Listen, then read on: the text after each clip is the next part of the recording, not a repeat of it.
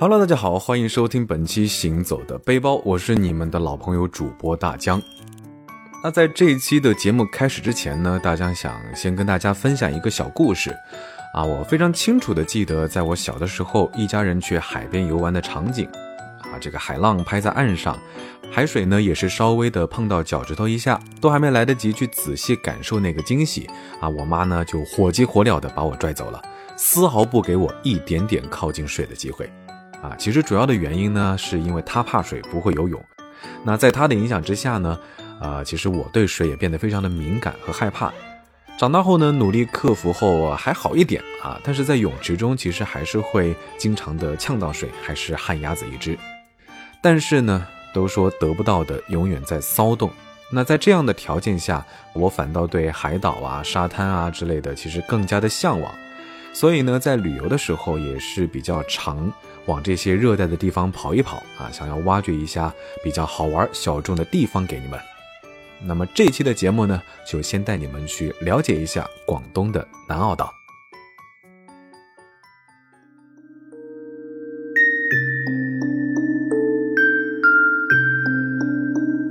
南澳岛一直是有“东方夏威夷”之称啊。来这里之前呢，其实我并没有抱太大的希望。啊，毕竟在如今这个营销加滤镜当道的年代呢，很多时候一不小心就会上当受骗。但是啊，万事都逃不过真香定律。从汕头出发驱车，大概一个小时左右就可以到达。一上岛，光是沿海的公路呢，就已经让我是连连惊呼。窗外两边呢是呼啸而过的海风，一面是大海，一面是森林。那整个海岛面积不大，在上面的出行工具呢，可以选择当地的环线公交车。啊，这个公交车呢会前往各个景点，也算是比较方便。但之前在网上查到的说是半个小时一班车啊，间隔的时间比较久，所以呢就接受了网友的建议包车游玩。但是呢，因为我是一个人，所以呢就租借了一台电动车啊，也是比较随性，想去哪儿就去哪儿，两个多小时就能够环岛完成。啊，穿过茂密的植被，让我想到了宫崎骏《风之谷》的场景。如果有幸的话呢，甚至还能看到中华白海豚在海面上跳跃翻腾啊！听说十月初的时候会更有机会去目睹。那再往北部的方向走呢，就是一大片的牡蛎农场啊，沿着海边往三澳村方向直开，还有渔民在打捞收网，远远的就能看到。大片的海面上呢，漂浮着一个个宝丽龙或者是彩色的浮具，那中间呢是用粗绳子水平连接，再在粗绳串上挂上生蚝养殖。那些彩色浮具呢，本来是让渔夫们啊，为了定位海下生蚝所在的位置，但是作为游客的我呢，竟然觉得有那么一丝丝的好看啊，是种在城市当中看不见的特别场面。黄色护栏配上蓝天白云以及大片大片的海啊，非常有台湾小清新电影的感觉。而那里的生蚝价格呢，也真的是非常的便宜。我印象当中是三十块钱十二个啊，而且呢都是非常新鲜、现捞现杀的那一种。但是如果你想要省一点钱，或者是体验一下赶海呢，啊，可以在早晨或者是傍晚的时候去岸边捡一捡啊，或许会有不少的收获哦。那么，既然说到了这个生蚝啊，咱们就先来提一提他们这边的美食啊。这边四面沿海，所以海鲜当然就是最物美价廉的食物。这里人均一百块不到就能够吃一顿丰富又新鲜的海鲜大餐，但是也注意不要吃多，因为海鲜吃多非常容易肚子受不了啊。回家的时候我也是连续啊拉了几天的肚子。其实海鲜吃来吃去，感觉都差不太多啊。大江也没有什么好推荐的餐厅，在大众点评上搜一下，或者是路边随便找一家就可以。但是呢，有一道主食还是必须要提一提的啊。在这里每家餐厅呢，基本上都有，叫做紫菜炒饭。这个紫菜呢，不像我们在外面买到的海苔那样脆脆的，反而是有一点点湿湿软软啊，略微带一点点韧性。每一粒饭粒上呢，都沾到了紫菜碎啊，吃进嘴里呢，有一种鲜香鲜香的感觉。而配菜的鸡蛋、蔬菜丁、葱花的程度呢，都掌握得非常好，所以也是非常建议大家去尝试一下。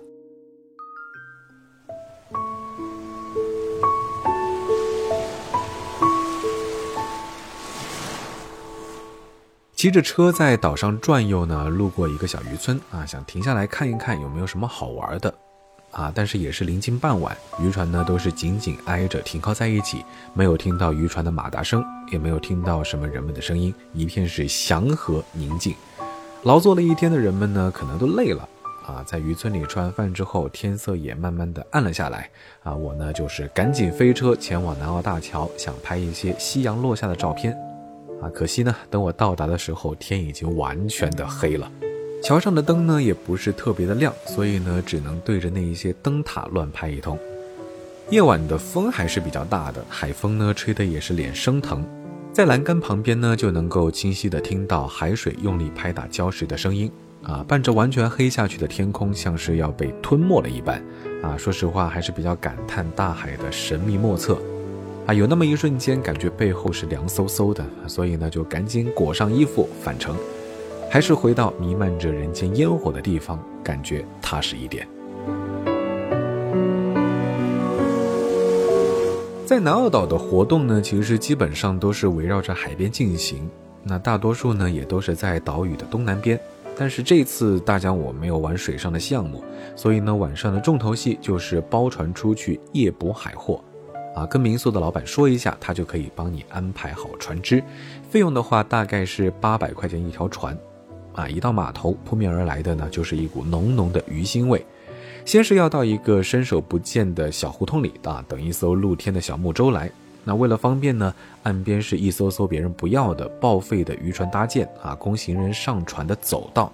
踩的时候呢，还是说实话要比较注意啊，船底的有些位置是比较破旧腐烂的，所以一不小心呢，可能就会踩进水里。之后呢，划船的大爷就会划到海的某一个点，然后再转乘上大船，啊，首先渔民们会打开两盏大大的红色灯泡下网呢吸引鱼群，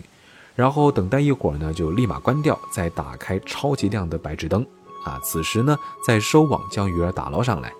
网子里捕获最多的呢就是黄鳍小带鱼啊，以及一只只的小鱿鱼，船长随便抓了一只，简单的清洗了一下就架起锅烧开水。啊，滴上几滴油，刚把鱿鱼放入锅中，汤呢就变得黑乎乎的。等到水沸腾之后呢，只需要蘸取简单的酱油就可以直接入口。味道呢，除了鲜之外啊，真的没有什么其他的词可以形容。不过吃多了还是有一点点腻。啊，不知道是白天吃了太多海鲜的缘故，还是这个船呢不停的在晃啊晃的原因。啊，虽然我已经提前吃好了晕船药，但是说实话胃里还是非常的难受，没上几口呢就到一旁待着去了。其实这个小鱿鱼的胆固醇还是非常高的，所以呢，在这里也是提醒大家，切记一定不要多吃。另外，如果有晕船的朋友呢，也是啊，务必提前做好防晕船的措施，因为船是真的非常的晃，那个浪呢是一个一个的拍上来，绝对会把你从左边甩到右边去。那同样的方式呢，我们是下了好几网，每一次拉起来都是超多的海货。啊，开始还是挺兴奋的，但是到了后来，说实话有一点点麻木，啊，感觉看来看去就是那么几个品种，啊，只期待会进来一些啊更多稀奇古怪的鱼啊、螃蟹什么的。那这个行程大概会持续一个多小时。那如果你没有吃够的话呢，也可以让渔夫们继续打捞，而且下船的时候，他们也会把捕获的鱿鱼或者是其他捕获的皮皮虾呀、啊小黄鱼啊给你带走。尽管大多数人可能都会说捕到的鱼多鱼少无所谓啊，更重要的是收获的过程。但是啊，毕竟八百块钱玩两个小时，总是还是要有一点点收获才能够心理平衡吧。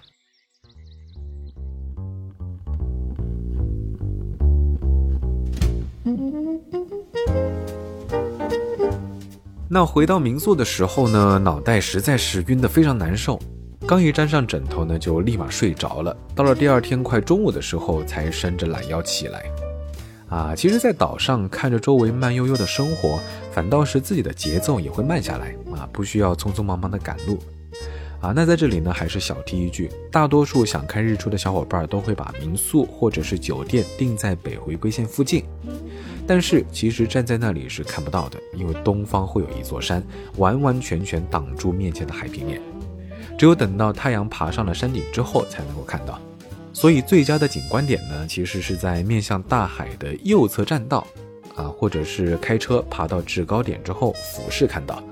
当然，你还可以花钱请渔船啊，送你到山的对面去，直接从海面上看到。但是呢，大江真的非常的懒啊，早上实在起不来，所以也就匆匆作罢了。那中午的时候呢，是请了民宿的老板啊，把前一天我们捕到的水产品加工一下，又成了一顿丰富的午餐。吃饱喝足之后呢，伸伸懒腰，继续出门逛一逛。其实来海岛上不外乎就是阳光、沙滩、海浪。但是来南澳呢，不容错过的就是风车山啊！不用导航到风电游览区，想要近距离看岛上无所不在的风车呢，来骑仔棚就对了啊！沿着弯弯曲曲的山路往前开，不时呢一个转角就能够看到各种不同角度的风车出现在眼前，配上周围的海风，狗尾巴草轻轻的摇动，那个场面，说实话还是比较梦幻的。那由于节目时间的关系呢，还是留着下一期再给大家介绍第二天的行程吧。